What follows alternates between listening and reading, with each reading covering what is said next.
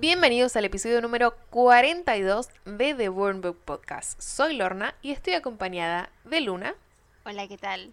Y de Carla. Buenas, buenas. Y chicas, este es un episodio muy especial, yo estoy muy emocionada, porque vamos a hablar sobre películas de Halloween y más precisamente las que retratan a brujas en los años 90. Nuestra propia noche de brujas. Así es. Vamos a estar hablando de The Witches de 1990, Ocus Pocus de 1993 y The Craft de 1996. La verdad, peliculones elegimos. Yo creo que sí. Sí, que vistas de ahora hay cosas que siguen dando miedito. Y eran Sí. efectos de esa época. Por favor, sí. Pero si les parece, para iniciar este episodio, les quiero preguntar, ¿cómo es su relación con Halloween, con las brujas? A mí me gusta toda la... Entré en la ceremonia de medio decoración y armar fiestas en el último tiempo, pero más que nada por contagio así de seguir eh, los disfraces de famosos y demás, pues no soy particularmente fan de decir, ah, película de terror. Creo que fue porque me acostumbré a esas, vieron muy clase B que están filmadas mal y Claro. Son actores que tipo de esa vez, entonces me quedó como ese estigma, pero no por decir, ay, me da miedo, no me animo. Ustedes, vos Lorna sos más del tema brujas, ¿no? O todo Halloween en general. Halloween en general, igualmente. Eh, desde Ah. chica, tipo, yo tuve un acercamiento muy, muy ameno a la festividad, me gusta un montón. Cada vez que podíamos, como acá siempre intentamos eh, decorar, como que lo, lo teníamos presente. No salir a pedir dulces, obviamente, porque acá nadie te da, pero me gustaba la cosa de disfrazarme. Aparte, me gusta disfrazarme. Entonces me gustaba disfrazarme, me gustaba que sea toda una noche específica para celebrar el disfraz y, y tipo, brujas, eh, la luna llena. Pero no de terror. ¿Pero hubo alguna pel- película o dibujito que digas, ah, esto es Halloween? ¿O sabías? No, no, no, fue como que estaba tipo, se conversaba en casa y las películas de Halloween Disney siempre estuvieron. Como que siempre estuvo ahí Halloween. Nuestra Navidad pagana. Claro, sí, siempre estuvo y yo siempre estuve ahí al lado de Halloween. Era como, calabazas, ahí estaré. ¿Luna? Y a mí yo comparto mucho esto de, de- me encanta el hecho de disfrazarme. Me acuerdo así como muy patente en la primaria que una de mis compañeras hizo una fiesta de Halloween y nos avisó tipo en junio para que preparemos nuestros No. disfraces en a octubre, o sea, a futuro. Y creo que nunca disfruté tanto algo como la preparación del disfraz ese, ¿entienden? Sí. Fue como todo un preparativo para mí. Y me he disfrazado varias veces a, a tratar de conseguir dulces en el barrio que no conseguí claramente. Y tengo un amigo que cumple el 31 de octubre y que mi sueño es que siempre haga fiestas de disfraces, pero bueno, eh, no lo consigo. ¿Crees que se lo pidamos públicamente? si- Por favor, claro, juntando firmas para, para el amigo de Luna. por favor, gracias. Es que debe ser divertido hacer todo el preparativo de tipo, ¿qué me voy a disfrazar? Es como todo un ritual re lindo. Va, no sé, a mí me encanta. Es básicamente lo que hacemos nosotras todos los episodios, tipo. Sí, la verdad ¿de que- qué me voy a disfrazar este episodio? Pero bueno, por suerte, la verdad que las tres tenemos una relación bastante copada con Halloween. Menos mal. Muy orgullosa de nosotras. Menos mal. Así que entre telarañas, calabazas y por qué no calderos, empezamos el recorrido por nuestro aquelarre. Me parece lo correcto. Arrancamos con The Witches, como habíamos dicho, de 1990, con la dirección de Nicholas Roeger. Y si les parece, hago una sinopsis chiquita y nos metemos con el elencazo que tiene esta película.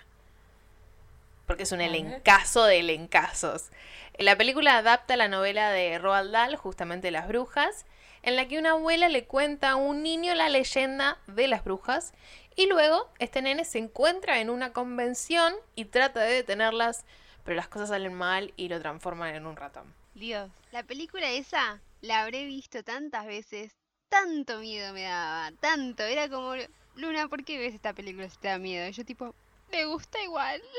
Es porque es Yo fantástico. tengo que confesar que por momentos la escena de Bruce de Matilda se me mezclaba con la escena de Bruno y el chocolate y, y me costó como descifrar que eran dos distintas y era como, pará, pero esta bruja no está, no tiene que ver hasta que lo logré y la volví a ver ahora y decís, wow. O sea, todo ese comienzo, como Lorna decía, de, del famoso como abuela cuenta cuentos, Sí. te súper atrapa y es solamente narración y decís, no, es increíble. Tiene su, su cosa linda la película. Tiene un montón de cosas para criticar, pero después nos vamos a meter con eso. El elencazo está compuesto por la número uno, la gran bruja Angélica De Houston. pie.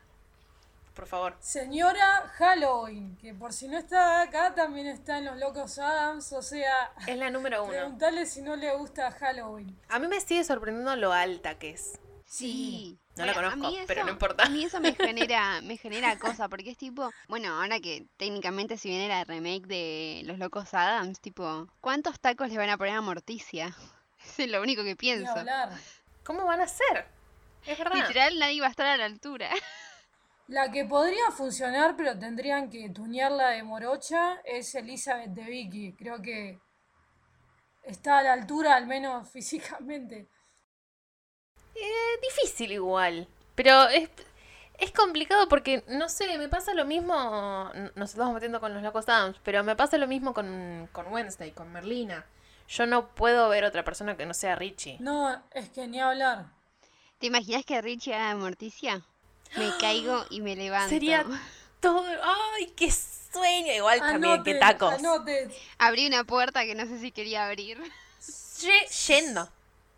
Pero bueno, seguimos con The Witches, porque no estamos hablando de los favor. locos Adams. Tenemos a Helga, la abuela, que es Mai Setterling, que de hecho esta fue una de las últimas películas que ella hizo, porque falleció. Después está Jason Fisher como Luke, Rowan Atkinson, que es Mr. Bean, pero acá es Mr. Stringer, pero es Mr. No me Bean. acordaba que estaba Mr. Bean en la película de brujas. Cuando lo vi fue como, ¿qué hacía Mr. Bean? Aparte tiene un par de gestos Como, que ¿Qué se está confunden. pasando? De hecho, hay, hay sketches de Mr. Bean que tiene esta cosa de entrar y salir en la cocina y es como que... Y él también estaba ahí siendo el gerente de este hotel, así que medio paralelismos. Mm, sí, para mí fue, fue bastante atinado. Y tenemos a Bill Patterson como el señor Jenkins, que es el padre de Fleabag. La mayor sorpresa para mí, ¿eh? Fue como, señor, usted está acá. Yo no lo podía creer, me había olvidado totalmente. Yo estaba tan choqueada con lo de Mr. Bean que, viste, lo dejé medio pasar por alto. Fue como, bueno, no me puedo choquear dos veces. Solo, solo me yo Un quería una. personaje mucho más suelto que el de Fleabag, mucho más... Sí, suelto. Sí, sí, sí, suelto, es tremendo. Pero bueno, como dijimos, vamos a estar tratando de plantear este retrato y esta especie de análisis que se hace de las brujas en el cine. Y acá tenemos a unas brujas muy particulares, ¿no? Sí. Estas brujas que técnicamente pueden ser tus vecinas. Básicamente como te las describe. Que Me usan encanta. pelucas para que no, no, no, no notemos que son calvas. Lo de los dedos me parece una cosa. De que no tienen... Ay, por favor. Que usan sí. zapatos cuadrados. Y bueno, los ojos púrpuras. Ese dato me parece excelente. A mí me mata porque cuando dice, bueno, y una vez que estás muy cerca y te das cuenta de que los ojos son púrpuras, ya es como tarde. Y es como, wow, señora. No, pero además que, que está como, es como la revelación máxima, podríamos como decir que es como el más flashero, pero los otros son básicamente, onda, lo que decían, que conviven entre nosotros, porque esa, esas pelucas o, o como molestias típicas del pie de una señora, Sí. decís, bueno, es normal, pero en cuanto ves la mirada, no sé si casi nivel basilisco, pero que decís, apa, mejor correr en la cara. Y este detalle no menor, que es que aborrecen a los niños, que literalmente es como si sintieran olor a caca, o sea, a ese nivel. Fantástica esa descripción que tiene Dal, me parece excelente.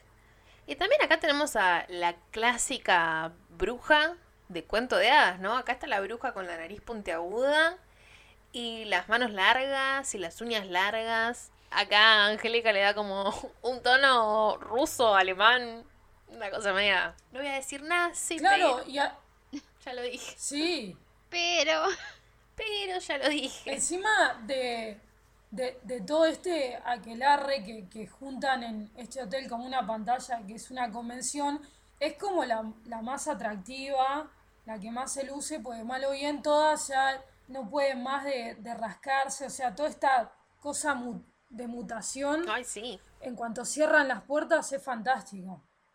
Esa cosa de ahora pueden sacarse los zapatos. ok. Igual me mata la, la que intenta capturar a Luke en un principio, que se levanta la, la falda y tiene en el portalías una, una libreta con una lapicera. Same. tipo, siempre lista. Sí, Totalmente fanáticas, esa era la más fanática, me parece. sí. Y después, otra cosa eh, buena de la película es como esta misión que la abuela siente que es como una sobreviviente, ¿no? Esta bruja que de hecho tiene como la prueba del muñón y, como que le pasa toda esta sabiduría de decir, no, está alerta, o sea, no solo desde la protección como abuela al nene, sino también de, che, yo sé lo que es meterse con una de ellas. Bueno, un fact que voy a, voy a meter acá es que en el libro, la abuela justamente, que en la película no se menciona, solamente nos dicen que perdió el dedo de alguna forma y sabe mucho de brujas, pero la abuela en el libro es cazadora de brujas. Está retirada y perdió el dedo Ajá. en una pelea contra una bruja. Mary Winchester le decía. Otra cosa que no sé eh, si habrá algún fact del libro o qué, pero no sé si es como un castigo de ellas, pero esta cosa que aparece al comienzo de que una de las como una forma de morir es que la primera nena secuestrada, la amiga de la abuela, queda atrapada en el cuadro. Y es como una imagen súper potente de que va apareciendo en- de distintas formas en el cuadro y más siendo el padre del papá. Como que me re quedó porque eso siempre queda como una pintura nunca es igual según cómo la mires. Claro. Y de hecho vuelve a aparecer en el, en el hotel, ¿no? Esta cosa del cuadro y como poder sobre los cuadros que tienen las brujas. Claro, era una forma en la que los atrapaban. a mí me daba mucho miedo eso. Sí, Sí, es que es terrorífico esa parte. En realidad es una peli, y el libro también, es muy oscura. Está toda, tiene un tinte re canchero para niños, bla, bla, pero la peli es oscura, o sea, está, tenemos metido ahí los secuestros de niños. por favor, sí. También esta historia de plantear a la bruja como esa cosa mala y básicamente los cuentos de, de los Grimm en una especie de intento de prevenir al niño de algo. No hables con extraños, no aceptes chocolates de Sí. señoras raras, no aceptes serpientes de señoras raras. Y toda esa... Claro, y de hecho, retomando esto que vos decís de oscuros y, y de los secuestros, la metáfora que, que como el gran plan sea convertirlo nada más y nada menos que la rata, que es como un animal que uno es como la denigración extrema y que lo quieren matar a pisadas, Claro. es como, son como imágenes súper gráficas que hasta te diría que, que se te quedan más que, no sé, si los mataran con un chasquido de hechizo. Claro. De hecho, cuando después eh, les pasa a ellas, to- tiene como ese fuerte, ¿no? Entre el ocultamiento de la bruja con la piel humana y después todo el, el viraje entre humano y, y roedor, toda esta cosa de metamorfosis creo que es un, un recurso súper bien trabajado. Y envejeció muy bien. Sí, ni hablar. Bueno, de hecho ya hay como comentarios de la remake que dicen no era por acá, pero bueno, no, no quiero entrar a abrir eso pues no la vi además.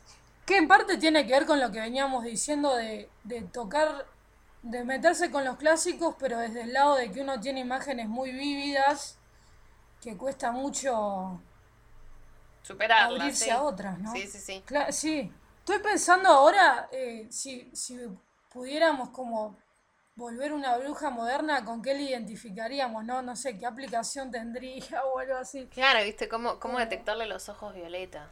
Algo así. ¿Qué será de. Elizabeth Claro, porque- Taylor? Sí, Mal. porque encima ahora que lo pienso en ningún momento es como que se ponen anteojos, para nada, era como... No, es que era como un reflejo de la luz. así. Tipo Edward Cullen. Es la luz. Es la luz fluorescente. Sí, Así es como me veo, Vela. Hacían un mashup. Esta icónica transformación que nos traumó a muchos. A mí en realidad nunca me traumó, siempre me pareció excelente ese maquillaje. Fueron ocho horitas de Angélica Houston sentada maquillándose. No, increíble. Porque es eh, maquillaje, textura, el tema de los pelos. Nada, es fantástico. eh, después la espalda, toda súper esqueletoide, tremendo. Yo tengo una, una imagen que no me puedo sacar de la cabeza, que es que está la bruja, ya, o sea, en apariencia de bruja, y me acuerdo que tiene tipo la, la cara de Angélica Houston, y como que se la quiere como poner, volver a poner. Sí. Ah, sí, que le tocan la puerta. Sí. Sí. Y es tipo, ¿cómo haces que entre eso en eso?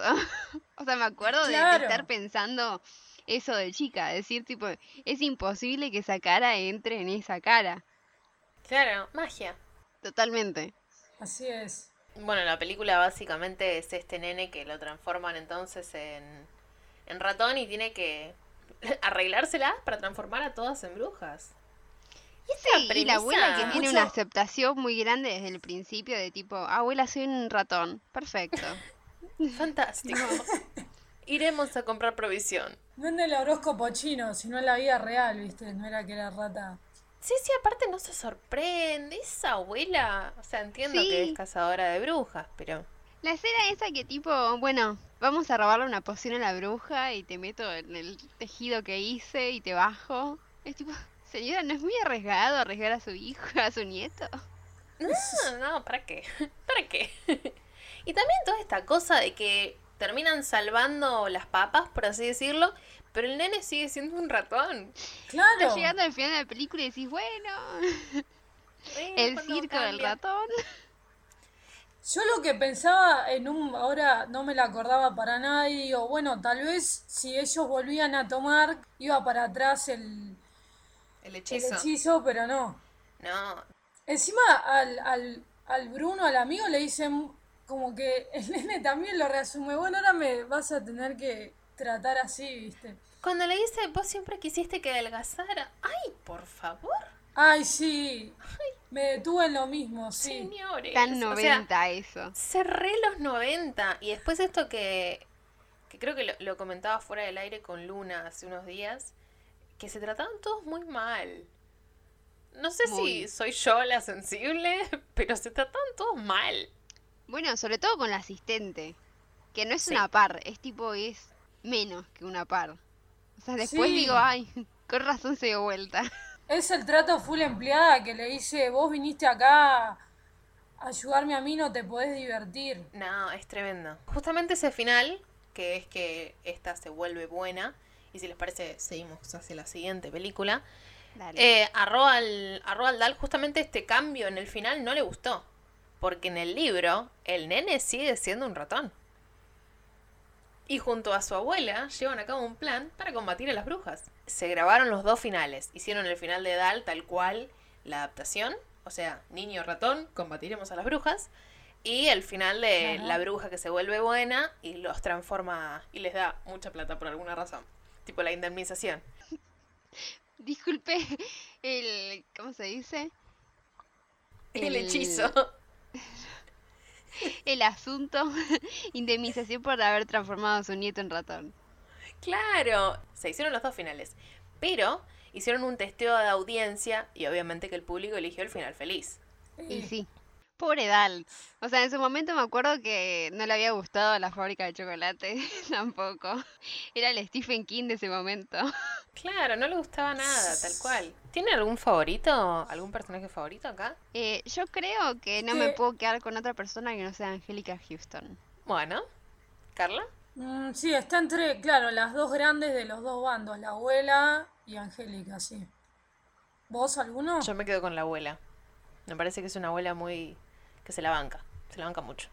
Hace crochet, te busca las brujas, ¿Sabes? Es te fantástico. acepta, te Te acepta el deja ratón. tener las mascotas en la cama, sí. Y tiene manía aparte. Y te das cuenta, tiene maní, siempre. Y de esta forma pasamos a, al 96, hacemos un salto en el tiempo para The Craft. Pasamos de, del horror, del terror al horror. Claro, bueno, Adolescentes De- probando magia. ¿Qué puede salir De mal? la aquelar rejubilado, claro, adolescentes. De la mano de el director Andrew Fleming, que nos dio grandes películas de adolescentes como Nancy Drew, nos dio ECA. Uf. De pie. Amén. La verdad que lo banco. Haciendo una breve sinopsis, Sara llega a la ciudad justo cuando Rochelle y Nancy y Bonnie están buscando una cuarta integrante para su círculo y así poder invocar los cuatro puntos cardinales. Estas cuatro brujas se van a ver involucradas en eventos que van a hacer que recuerden que todo lo que dan vuelve por tres, que es una creencia dentro del paganismo y el Wicca. Y tiene un elenco que es bastante Voy a comentar que era la primera vez que la, había que la veía y el que más me sonaba era el pibito, el pelilargo que bulingueaba. Sí, Eh, ese era el único. Después, eh, no. El Bueno, tengo que decir que Nancy me hace acordar al cantante Young Blood con todo ese look emo, My Chemical Romance. Digo, para, ¿qué hace Young Blood acá? Pero no, no era. El que a vos te, Pero sí. te sonaba conocido es Skid Rich, que es Chris Hooker en la película. Y ahora es grande, es un señor. Y es el padre de Jughead en Riverdale. Eran todos padres en Ah. Riverdale. tipo. ¿Te das cuenta? No. Yo justamente venía a decir que X-Men Evolution le hizo como un homenaje, digamos, a una escena de, de Kraft en la que están las chicas entrando y Nancy tira un beso. Sí. Bueno, Sí. está la escena que hicieron en, en X-Men Evolution. Y de hecho, eh, Wanda Maximoff en esa serie tiene un look muy Nancy. Mm. No puedo esperar menos. Es que si uno fuera como con un, eh, no sé, lápiz o, graduación de efectito de filtro y le bajás la oscuridad en la primera parte, es como la típica de, casi no sé si Mingers, pero esta cosa de, ahora que con la incorporación de Sara somos un, un full aquelarre y tenemos nuestra gran entrada en los pasillos de la secundaria y nos la recreemos, es como sacando toda esa primera parte, ¿no? Sí, sí. Y después se gira, como venía diciendo Lorna, la rueda de la copa de la Ouija y pasan cosas. Pasan muchas cosas. La película empieza todo lloviendo. Qué bonito que es Los Ángeles. Y termina onda con árboles cayéndose y a cuchillazos. Bueno. No quieren terminar como Nancy, ¿no? Claro, porque es como que cada una busca de la brujería cosas distintas, que por así decirlo Sara no, que vendría a ser como la más, como la que lo tiene innato, ¿no? Que es lo que le dice la, la vendedora esta de la tienda. Claro. De alguna forma, que lleva la fuerza natural. Y Nancy que vendría a ser como la fanática, ¿no? La que es como que lo busca, es su escape de que tiene una situación medio familiar, media media. Y después tenemos a Nib, que, que me hubiera gustado que, aunque sea un comentario medio así, se supiera por qué tiene ella esas cicatrices, que es casi medio reptiliano, me, me, me hacía acordar a medio a la piel de Deadpool, ¿viste? Las quemaduras. Claro, sí, como que no, no, no abren mucho ese panorama. También tenemos un poquito de la vida de Rochelle, pero si nos vamos a centrar en cómo están retratadas acá, lo dijimos, tipo, son adolescentes y son chicas pesadas, tal cual. Es como la versión witchy Claro. de, de Mingers. Sí, y, y también de alguna forma, ah, pa- eh, que mencionábamos en el capítulo de Mingers, ¿no? Los temas que se tratan, sacándole toda la magia, vuelven a aparecer. El tema del racismo, con el personaje de Rochelle. Sí. ¿Qué más? Bueno, no, no sé si hay, hay alguna teoría queer eh, en, el- en las cuatro, pero hay como bastantes paralelismos. Pero eso también está como medio eh, enlazado a veces con, con la magia, ¿no? Esto de que no, Sí, no les molestaba mucho nada que digamos. De hecho, Luna había mencionado que, que se hacía, por ejemplo, una referencia en X-Men. También hay una referencia en Sabrina. Claro, Mm. sí, es verdad. Hay de hecho todo un hechizo, que es literalmente el de tiza como una tabla, ligera como una pluma. Es literalmente el hechizo que utilizan acá. claro, porque ellas, eh, una vez que Sara se incorpora, lo que más quieren es como conectar con esta divinidad, si se puede decir que es Manon, Sí, sí, es una divinidad. y ahí medio canalizar todos sus deseos. Pasa que, como veníamos diciendo al comienzo, Nancy medio que cruza el fanatismo y se ceba y comienzan a manejar medio sus esta invocación que hacen en la playa muy videoclip. Tengo un fact muy copado sobre eso. lo tengo que decir ahora porque me encanta, lo leí una vez. Es la misma playa de What Makes You Beautiful. Ah, sí, no, no, no, no. Eh, es la push de. No, mentira, de Twilight. no, no, eso lo voy a dejar de lado. Todo nos lleva a los cules. Ay, ¿se dan cuenta? No, lo leí una vez en una entrevista y me encantó y es como que lo tengo grabado a fuego. Cuando estaban grabando justamente esta escena de la playa, la invocación de Manon, que fue, fue en la medianoche, la filmaron durante la medianoche y tuvieron que hacerla varias veces porque el director comentó que mm, utilizaron un libro de rituales Wicca reales, o sea, eran hechizos estudiados por gente que se dedicaba a lo Wicca. Al momento de iniciar el rito, las olas crecían y golpeaban con mucha fuerza. Lo tuvieron que hacer varias veces. Uy, no, se... literalmente se picó. Sí, sí, sí, tal cual. Y ahora se pica un toque más, porque cuando Nancy hace la invocación, esa que le dice, eh, toma mi cuerpo, una cosa así, las cámaras se apagaron varias veces. Ah, jugaron con fuego, ¿eh? me encanta el fact este. ¿Dónde está mi Oscar? me parece excelente porque, o sea, el chabón, hay un estudio de, de lo que es la, las creencias Wicca muy bien hecho. El chabón dijo, ¿sabes qué? Vamos a agarrar el libro y vamos a poner el hechizo.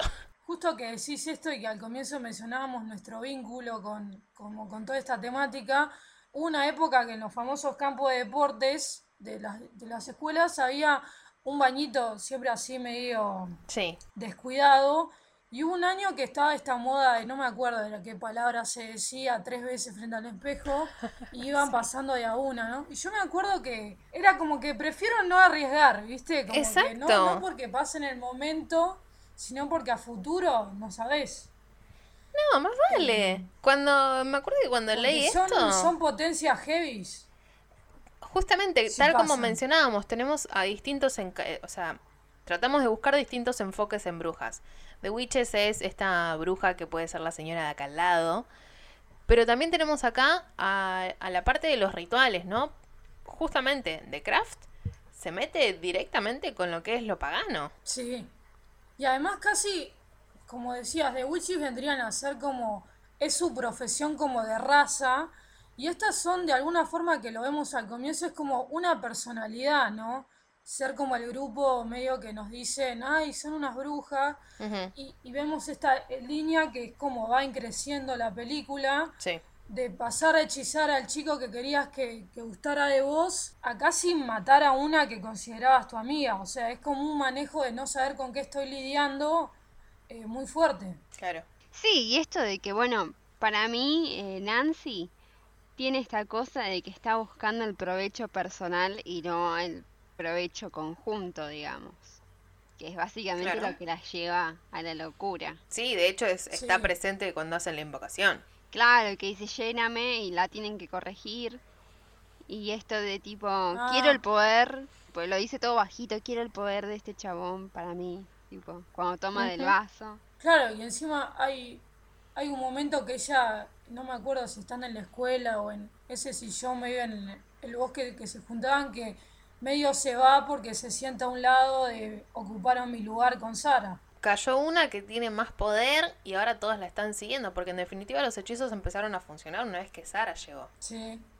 Que de hecho esa escena que, que mencionaba Luna, cuando están todas tomando de la copa, el, el ritual ese justamente ellas dicen bebo en nombre de mis hermanas, o sea, todas dicen bebo en nombre de mis hermanas menos ella. No lo había notado, sí. Por si no, por si no se dieron cuenta, nos cae mal Nancy.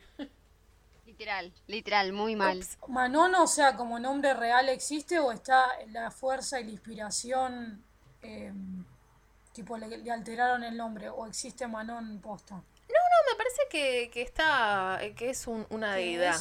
Tengo un fact más light que el de que se apagaron las cámaras, uno más tranqui, que es que Robin Tooney usó una peluca la que hace de Sara, porque se había rapado para la filmación de Empire Records, que fue justo el mismo año. ¡Ay, Empire Records! Mirá. Igual tengo que decir que vista desde ahora me sorprendió esa, ese cambio, ¿eh? Tipo, fue como, ah, o sea, si bien uno, si mirás de cerca, onda, ves como todo el gozo, fue como, Estuvo bueno esto. Sí, a mí Estuvo la bueno, única, la escena así que digo, uh, qué cagada, es justamente cuando le, cuando ella se tiñe como el pelo rubio con el hechizo. Sí. Que es tipo, "Ay, eso Sí. es tan falso. Pero es una peluca. Que igual también ahí está esta cosa de, volviendo a lo del comienzo de sacándole la oscuridad, esta cosa girly de, ay, teñímelo a mí, no vamos a la peluquería. Bien, bien de adolescente también. Claro, para mí igualmente ahí Can- ellas, o sea, las tres Sí. lo ven como una cosa de, ay, bueno, teñime, ay, bueno, vamos a esmaltarnos. Nancy no, Nancy la verdad que lo tenía clavadito al, al hechizo de glamour y lo tenía ahí listo para usar. Y después, eh, volviendo a esta cosa de cómo se pone heavy, me gustó al final que está como muy presente esta idea de, de insectos y como de peste, de plaga, eh, saliendo como un poco de la típica cucaracha, eh, perdón, de araña de Halloween, que hay de todo, o sea, la imagen del inodoro lleno de gusanos. Ay, sí. Eh, fue como cuando, cuando Sam de Supernatural está hechizado y, y lo ve en la comida también. He poseído, perdón. Todo el tema comida y putrefacción es como muy gráfico y te queda presente. Bueno, vamos a hacer un viajecito a Salem. Por favor, estaba esperando este momento. Sí, a Salem y, a- y al color Disney, saliendo un poco de esta oscuridad. Dejamos esta peli para el final porque de alguna forma es como la más histórica. Ocurre en Salem, donde en 1692 eh, tuvieron lugar los juicios de Salem, que fueron una serie de episodios donde una vez más vemos como esta rivalidad de la religión Claro. con todo el tema de lo pagano, que básicamente aparecen unos eh, nenes enfermos y está todo el terreno propenso de- del cristianismo queriendo avanzar y comienzan a, a ser condenadas eh, mujeres y otro tipo como de clases, eh, sí, inferiores como eh, fueron es- esclavos y demás, eh, condenados literalmente a la hoguera y eh, esta humillación del pueblo. Eh, toda la historia de Salem es eh, terrorífica y, y fueron por cosas tan, tan boludas como, ay no, mira, esa chica corre más rápido que yo, debe ser una bruja. Bueno, Totalmente. Sí. Era tipo, esta mujer lee, debe ser bruja. claro. Sí, sí. Y además, eh, lo que siempre se dice de basta que uno te señale para como que todos canalizar el odio, lo que venga haciendo por ahí, porque eran aldeas, pueblos completos, Claro. acordando eso y viéndolo como todo un espectáculo. Sí, sí, la verdad que es eh, todo un tema re heavy y que se haya solucionado de forma tan, bueno, les vamos a pagar a tus herederos Sí. por las cosas feas que te hicimos. Ah, bueno, dale, está bien. Pero bueno, Ocus Pocus. ¡Yay! Acá parece que Kenny Ortega para darnos Ay, qué la hombre. dosis de serotonina. Qué hombre, cómo lo amo, Kenny Ortega, película de 1993 y Kenny nos ha dado grandes obras de arte como High School Musical. Ni más ni Ni más menos. ni menos. Qué peliculón. Qué peliculón. Y también hizo igual un montón de cosas muy copadas para, para Disney. Fue el que se encargó de hacer Los Descendientes. Hizo también la nueva versión de Rocky Horror. O sea, es un chabón que la tiene muy clara. Hizo mi, mi última edición, Julian the Phantoms. Bueno, ¿qué le vamos a hacer? Consumir todo lo que diga Kenny Ortega. Amén. Y tenemos otro elencazo, ¿no? Pasamos de las medio injunables a este elencazo. Por favor, que alguien me diga el elenco. Encabezado por Winifred, que es nada más y nada menos que Beth Midler. Sí, gracias. La hermana Sara, estas justamente son las hermanas Anderson, las brujas de la película. Sara es Sara Jessica Parker, no hay lugar para la, ironía.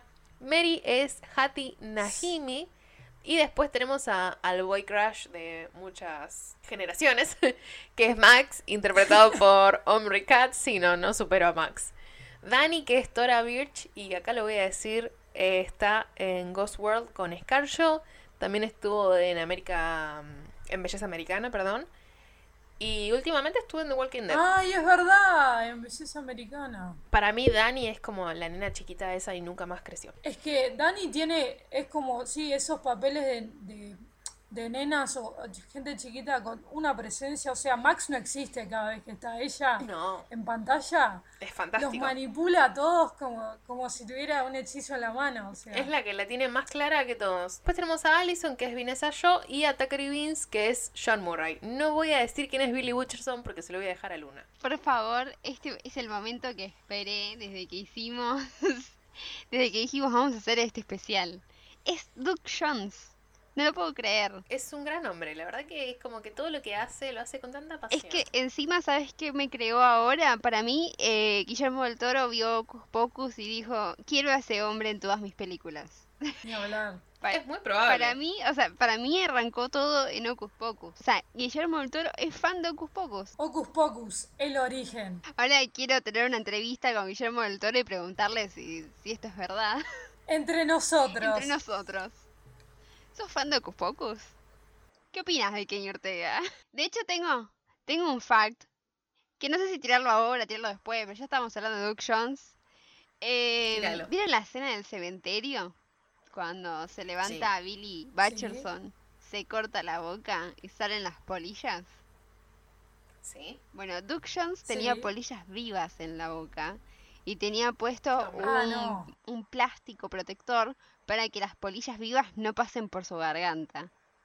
Re comprometido con la película. Háblame de actor de método. Sí, me lo imagino a Kenny Ortega diciéndole, bueno, y ahora vas, vas a abrir la boca y vamos a agregar unas polillas por CGI. Y tipo el chabón, no te preocupes, acá tengo mi prótesis protectora.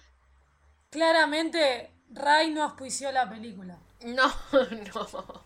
Definitivamente no. Pero es un chabón que la verdad que le da todo. Sí, Cuando veo alguna alguna recreación así digo, hmm, ¿será Doug Jones? Y después sí, es Doug Jones. termina siendo. Sí, siempre termina siendo él. Bueno, y estas hermanas Sanderson vendrían a ser de nuestra trilogía como las brujas más históricas, ¿no? Hay como un salto 300 años para adelante dentro de la película. Es fantástico. Esta cosa de, de que, bueno, hacemos una mini sinopsis y nos metemos con cómo son, si les parece. Tenemos a este pendejo que no está para nada contento con que se mudó a Salem y le está costando acostumbrarse al pueblo que básicamente ama Halloween. Ahora que decís eso, lo de mudarse, es re, es idéntico a Sara en, en la anterior, en The Craft, que también se muda a Los Ángeles. Ah, bueno, esta es Claro. la inversa. Y a, y a Gabriela. Sí, estaba ¿Cómo se pensando justamente, justamente en Gabriela. Perdón. Literal. Y es- sí, es así. Soy esto, perdón. High School Musical. Es que decís Kenny Ortega y We're All in This Together. Pero bueno, la noche de Halloween está entre nosotros, hermanos. Y nada, estás en Salem. Obviamente que se va a festejar. Así que este muchacho, Max, no tiene mejor idea que junto a su hermana más chiquita y a la chica que le gusta despertar a un trío de brujas que fueron ejecutadas en el siglo XVII y que juraron cobrar venganza. Que justamente lo que requería para, para despertarse era que un virgen encendiera la vela. Y la aprendió, ¿eh? Sí. No sé, es una, es una muy buena premisa. Aparte de esto de que dicen tipo, bueno, pero son brujas viejas, o sea, viejas en sentido de, de que tienen décadas eh, de ventaja, digamos, los pibes, ¿no? Y, y se adaptan muy rápido a la rápido. tecnología. A mí me mata, literal me mata la escena del asfalto. Tipo, ¿qué es este Es río? fantástica. Ay, es cemento, es cemento. Después la que le, la escena que le sigue al momento del cemento es todo este coqueteo de las tres hermanas con, con el autobús que desconocen y les preguntan, ¿qué es esto? ¿Es un lugar que es un vehículo que te lleva a donde vos querés o más oscuros y, y todo un juego ahí y se suben con las escobas? Ay, no, toda esa escena de Es- deseo niños. Me, va a tardar un poco. Sí, no, excelente. Y después Sara manejándole a Upa, no, no, es tremendo. No, se va al carajo. Otra, otro momento clave es, eh, o sea, que ellas son brujas reales y están todas conviviendo con imitaciones de ella, básicamente todos pibitos ahí correteando.